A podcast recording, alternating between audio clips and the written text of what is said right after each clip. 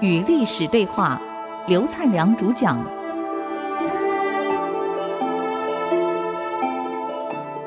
我是刘灿良。刘公教刘彭子怎么样退位啊？因为已经算准了，刘玄怎么失败，赤眉怎么进来。现在赤眉进来又冲到刘玄后侧，他知道刘秀早晚进来，他 不如早点不要干皇帝，免得将来。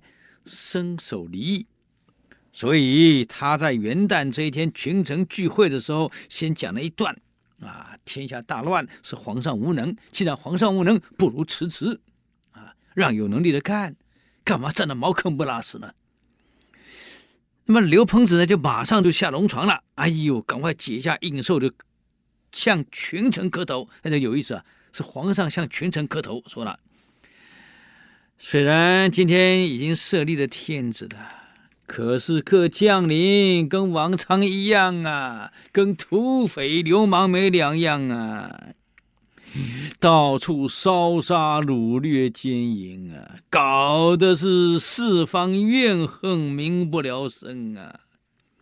今天人民已经不再相信我们了，为什么变成这样？那就是你们所立非人。你们不应该立我这个小孩子当皇帝呀！我无能，所以我请求让我退位，让有贤人的能、有能力的人来接。啊，如果你们一定要杀我，因为我退位，我愿意一死抵罪，我死而无怨。说完了，泪流满面，就跪在那里哭。与会的文武百官看到这种情况，哎呀，真可怜啊！十五岁的孩子，你看把他逼成这样子，就全体的磕头说了：“哎呀，是我们不成器呀，有负陛下呀！我们以后绝对不会这样放肆的，我们一定不会烧杀掳掠的，一定把这这这个事情做好，请皇上放放心。”就这样把刘鹏志抱起来，重新把他穿戴好。玉玺绑好，又把他放到这个位置上去的。这刘鹏是大叫啊，可身不由己。虽然如此，赤眉军有改变吗？没有，继续烧杀掳掠啊，所以才让刘秀有机可乘。就这样，刘秀才击败了赤眉军。那么最后一战，就是我刚刚讲，赤眉军派刘公，因为他是读书人嘛，跟刘秀是亲戚。就出来，还说了：“哎呀，刘彭子，这我弟弟，哎，率百万大军来投降，哎，那您要怎么处置呢？”问刘秀，称刘秀的陛下了，我把玉玺呈上来给你呢，你要怎么处理呢？陛下，刘秀说：“我赦大家不死。”就这样，刘彭子率丞相以下三十余人，哎呦，袒露背绑投降啊，呈上传国玉玺。那么投降的赤眉军也有数十万人，刘秀下令在宜阳县令赐给他们食物，先吃饱再说。哎呀，打仗啊，不能没饭吃啊！第二天早上要受降仪式了，这个刘秀很聪明，一样牵着刘彭子参加受降仪式，列队观降。这个跟这个。刘邦当年在咸阳受降是一个模式。上次给各位讲过，刘邦跟项羽进咸阳城是判若两人。子婴率文武百官在咸阳大城外跪在地上呈上玉玺的时候，刘邦站在这个子婴的旁边，啊，伸出右手。这子婴不晓得这个刘邦干什么，伸右手说是干嘛？刘邦说的：“您的手啊，您的手啊。”子婴才缓过来，用手去牵刘邦的手，刘邦才牵着跪在地上子婴站起来，牵着子婴的手走向马车，右者为尊，让子婴站在右边，他站在左边，这样骑着马。进长安城，哎呀，秦朝的文武百官一看，我们的皇上不这样被尊重啊！刘邦还牵着这个子婴的手高举啊，让文武百官欢呼。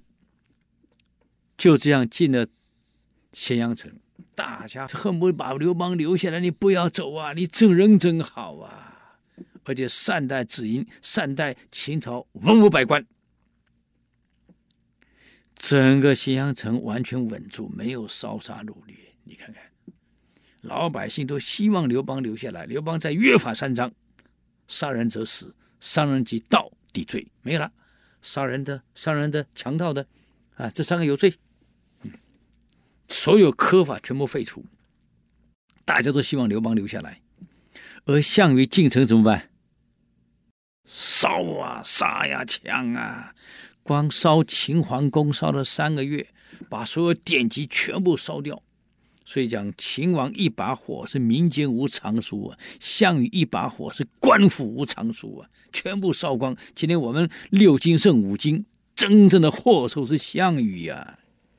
秦皇宫不烧，留到现在，又是世界文化遗产。你看，为子孙哪来多少的好处啊？烧了，没了，啊。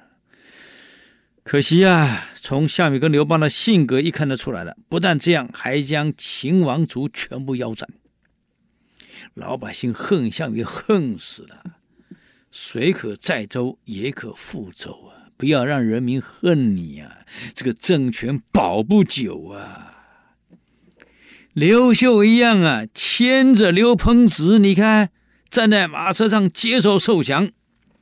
刘秀不但这样，还向赤眉军的大领袖、大将领，真的掌有兵权的樊崇说：“如果你们后悔投降，我允许你们回到军营，率兵鸣鼓，我们再战。我不要你们勉强投降，我要你们服服气气。